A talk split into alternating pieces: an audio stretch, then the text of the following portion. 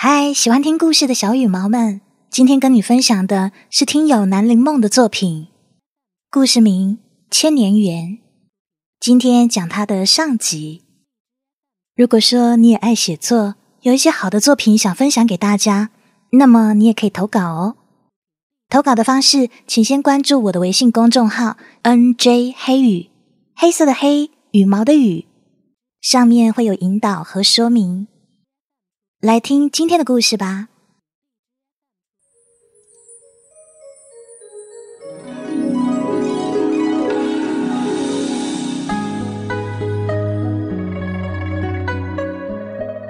哎，段留声，你给我站住！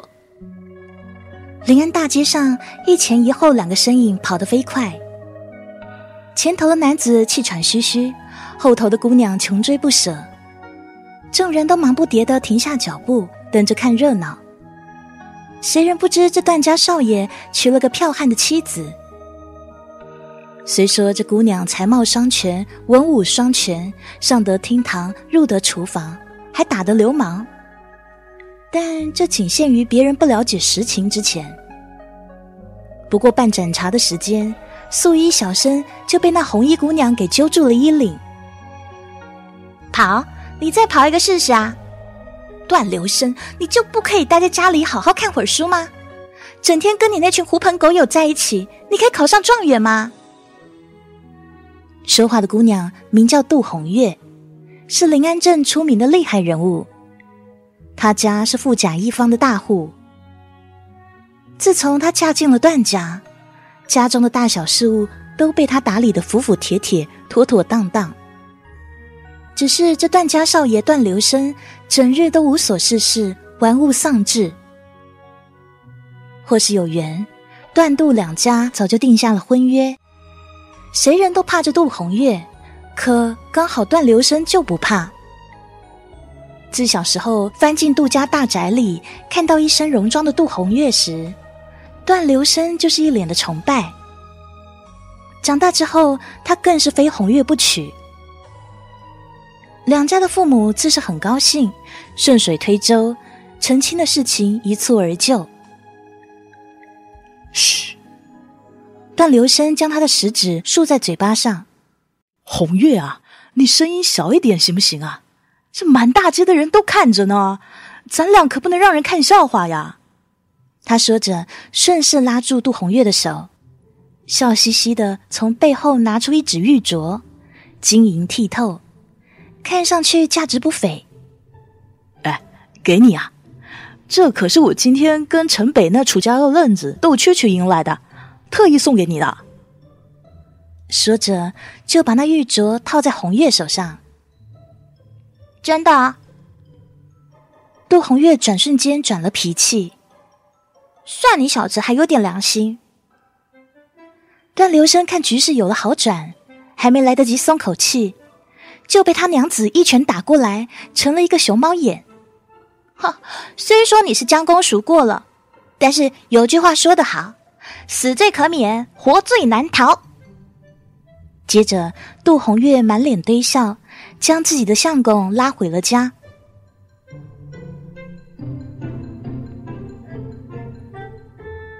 府内，段家二老正襟危坐，段留生刚被拉进家门。见状，扭头就要跑，却硬被杜红月给拉住了。刘生呐，你整日这个样子，要老爷怎么安心把家业托付于你呢？唉，段母叹息道。旁边的段父一直沉着脸，可段留生却嘻嘻哈哈，毫不在意。娘，你别担心，我会照看好家业的。哎，你看我身强体壮，意气风发，朗朗少年。住口！段父一声喝令说：“你个不孝子，看我不打死你！”说着，拿起传家棍就要伸手敲下去。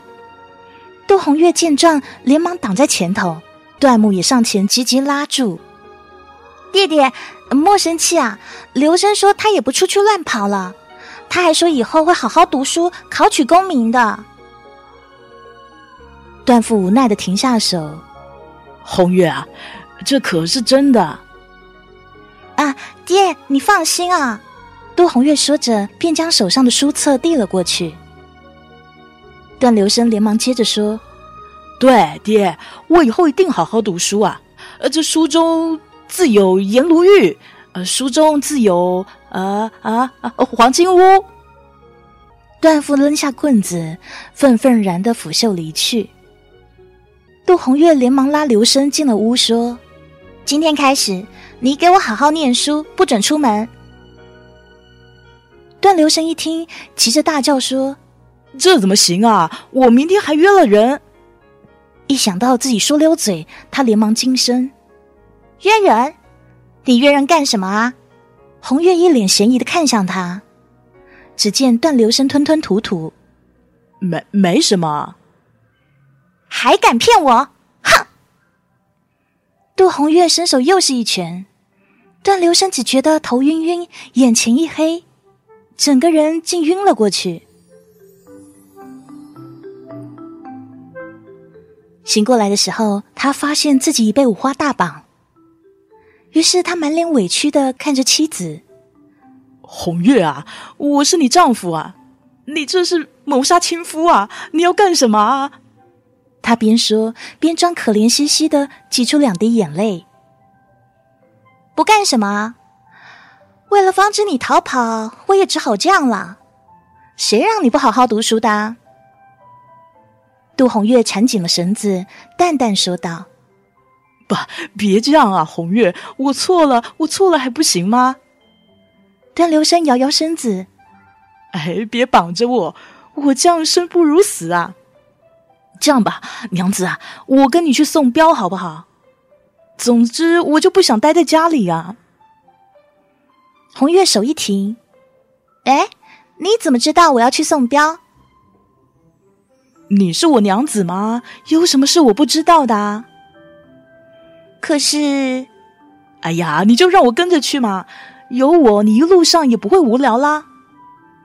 段留声眼巴巴的看着红月，红月想，把他留在家里也未必是好事，索性就答应了。段留神一时兴奋不已。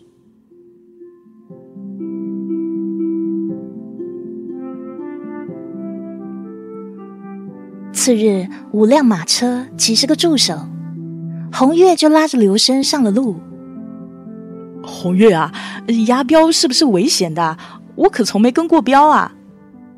段留声略带担心的问道：“我也不太清楚，这是爹爹第一次交代我办这么大的事，应该没什么吧？”哎，怎么啦？你这堂堂大男人害怕啦？杜红月是一脸鄙夷，段留声一听，急着憋红脸说。谁谁说我害怕啦？我堂堂七尺男儿啊！红月，为夫会保护你的。他大义凛然的拍拍胸脯，目视前方，故意显得深谋远虑、多情善感。红月忍不住笑起来，微微俯身说：“啊，那小娘子就多谢相公保护了。”段留声听了，不好意思，挠挠头。眼里尽是快乐、纯粹的笑意。此次行程要经过乐南镇，期间不过一百里路，可是沿途天气太炎热，杜红月一行人不得不停下休息。几经周折，总算快到了目的地。夫人呐，这天气着实炎热，您看能否让咱们休息一下？哎呀，我们这些人都快要中暑了。哎，那边刚好有林荫地，正好可以乘凉啊。随行的小厮恳求道。杜红月抬头看了看天，擦掉额头上的汗珠，停下车。那好吧，离乐南镇也不远了，大家姑且再休息一下吧。众人听了，都卸下行李，去到林荫树旁。段留声拿出了水壶，摇了摇，发现竟没有水了。他跑到杜红月面前说：“娘子啊，你口渴吗？呃，这壶里的水没了。为夫的给你出去寻些水，好不好啊？他笑嘻嘻的模样让红月觉得有些不太对劲。找水？哎，你不会又想逃跑吧？我告诉你哦，休想！哼！哎，这都快到了，我怎么逃跑啊？我是看你又热又累，才好心好意要给你找水的嘛。段留神说着，无辜的瞪着眼睛，满脸的委屈。杜红月扭头看他，翩翩一少年，或许是自己当年第一眼就爱上他吧。尽管这家伙没心没肺的，可是自己就是喜欢。半晌，他开口说：“嗯，那你去吧。”段留声一听，当真让我去啊？杜红月一个暴力打过来说。让你去就去啊！那么多废话。段留声不满的摸摸头上的大包，说：“又打我。”然后她站起身，慢慢离开。望着丈夫渐行渐远的背影，杜红月忽然难过起来。她不想绑住他的自由。既然不喜欢，就让他离开好了。可是她真的舍不得。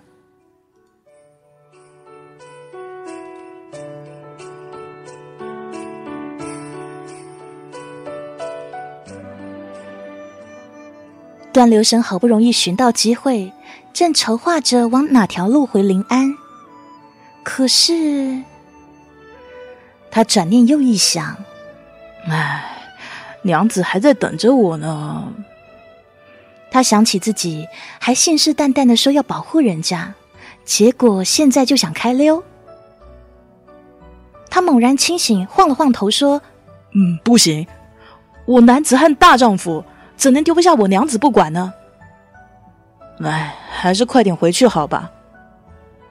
于是他到河边汲了水，沿原路匆匆返回。盛夏的天闷热烦躁，段留声总觉得有一些不祥的预兆。他加快脚步，缠在树上鸣叫个不停。偶尔一阵风吹过来，吹的树叶是沙沙作响。还没有到跟前，就看到前头有两帮人马开始打了起来，而他的娘子杜红月正被十几个黑衣人团团包围。见状，段留声扔下了水壶，大叫了一声：“都不许动！有什么冲我来，别伤害我娘子！”一瞬间，众人的眼睛齐刷刷的向他看去。他尴尬的停下叫声说：“各位大哥，有事好商量啊！”话还没有说完，十几个人朝他冲过去。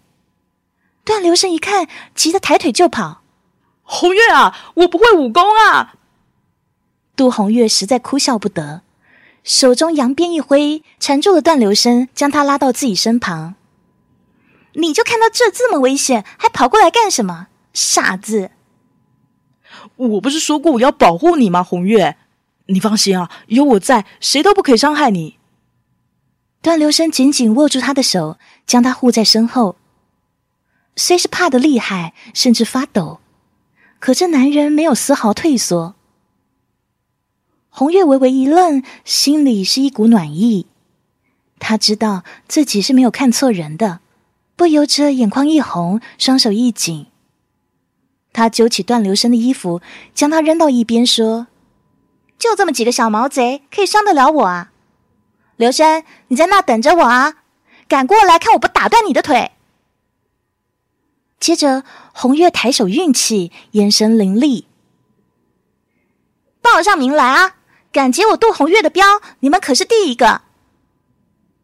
红月的功夫可不是吹出来的，她自小就喜欢习武，十二岁打遍天下无敌手，还被称为女战神。段留声松了口气。他自然是相信娘子的能力，于是改变策略。他在一旁高呼着：“红月加油，娘子加油，红月天下无敌。”杜红月无语，风呼呼的刷过，好像要为这一场打斗添些气势。他长长的发丝被风拂起，不出片刻，双方兵刃相交。一瞬间，乌云蔽日，其中只听见时不时传来的惨叫声。段流生只好站在原地，不停的跺来跺去。风停，无声。红月从一片风沙中漫步出来，周围是黑衣人叫苦不迭的惨叹。红月冷冷的垂下眸子说：“还不快滚！”于是那些人就连滚带爬的离开了。段流生呆呆立在原地，他想起自己小时候遭人欺负时，红月也是这样帮他赶走其他人的冷眼。他迫不及待跑去紧紧拥住红月，说：“娘子，虽然你是天下第一，虽然你武功盖世，虽然……”他哽咽着说不完话，可我我还是很担心你的。杜红月被这突如其来的举动吓了一大跳，末了才回过神。他淡淡一笑说：“我没事啊，这还不好好的吗？”啊救命啊！不远处，从树林那传来女子尖叫的声音，两个人连忙松了手。段流生红着脸，结结巴巴的说：“呃，那边那边有人求救，娘子，我去看看啊。”他连忙转了身，快步走去。这么亲昵的话，他还是第一次对红月说。红月也心起涟漪，附和着跟了去。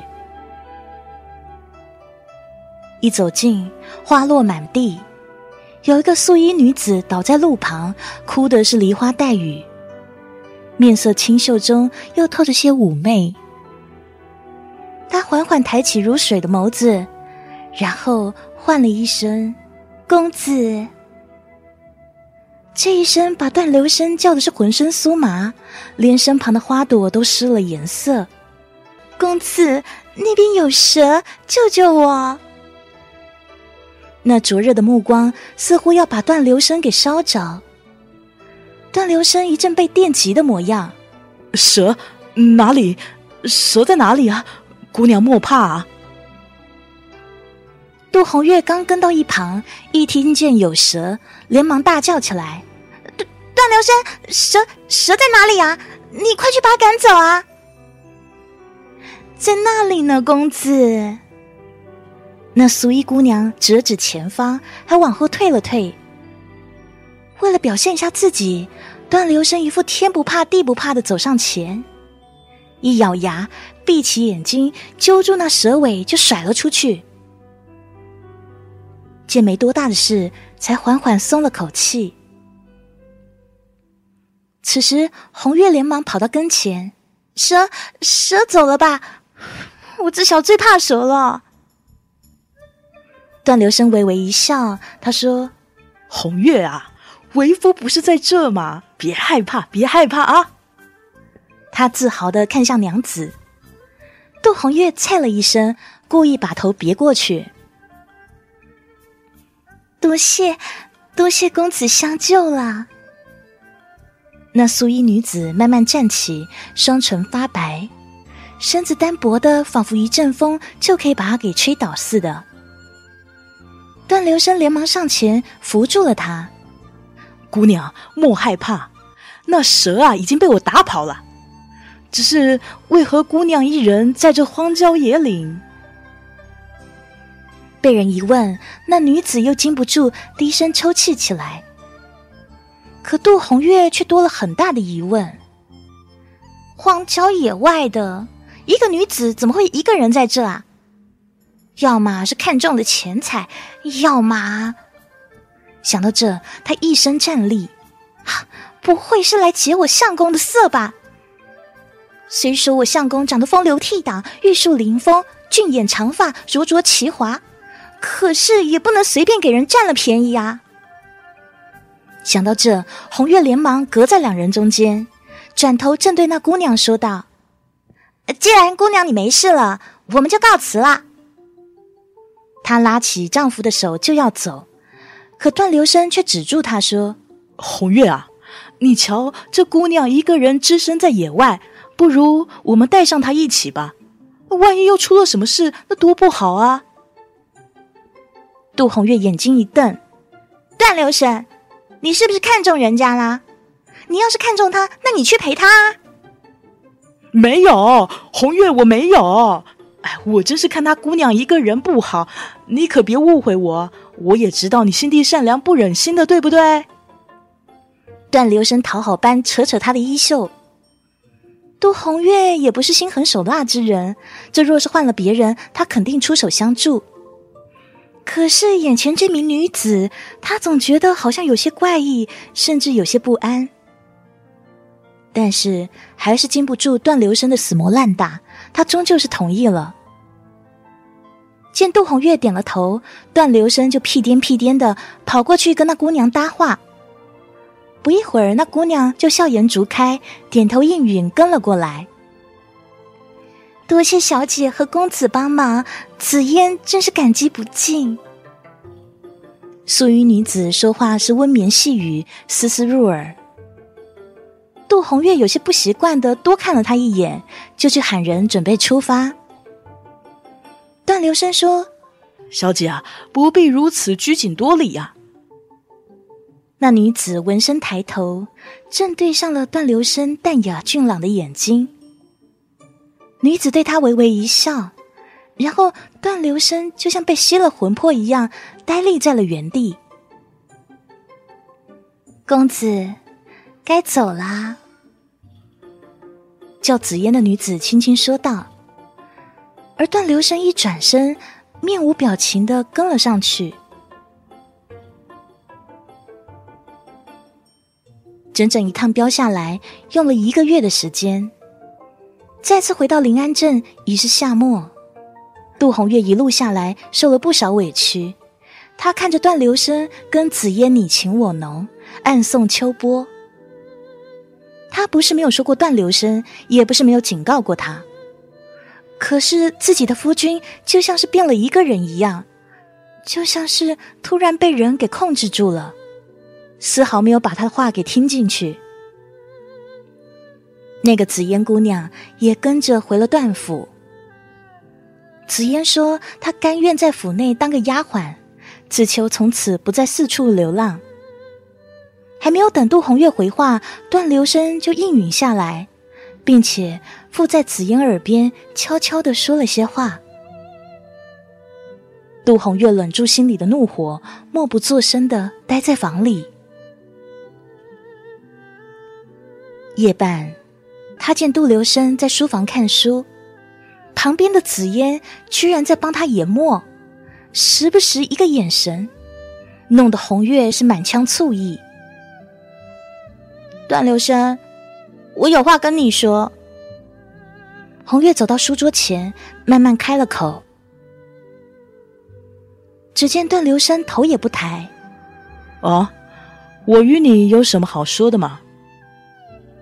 那语气平淡的，就像跟一个陌生人在说话。你不准备跟我解释一下吗？杜红月紧紧攥着拳头，眉目微蹙。刘生哥，月姐姐要跟你谈话，我要出去嘛。紫嫣媚眼如丝，望着段留声，手轻轻搂住他的脖子，侧在他身旁。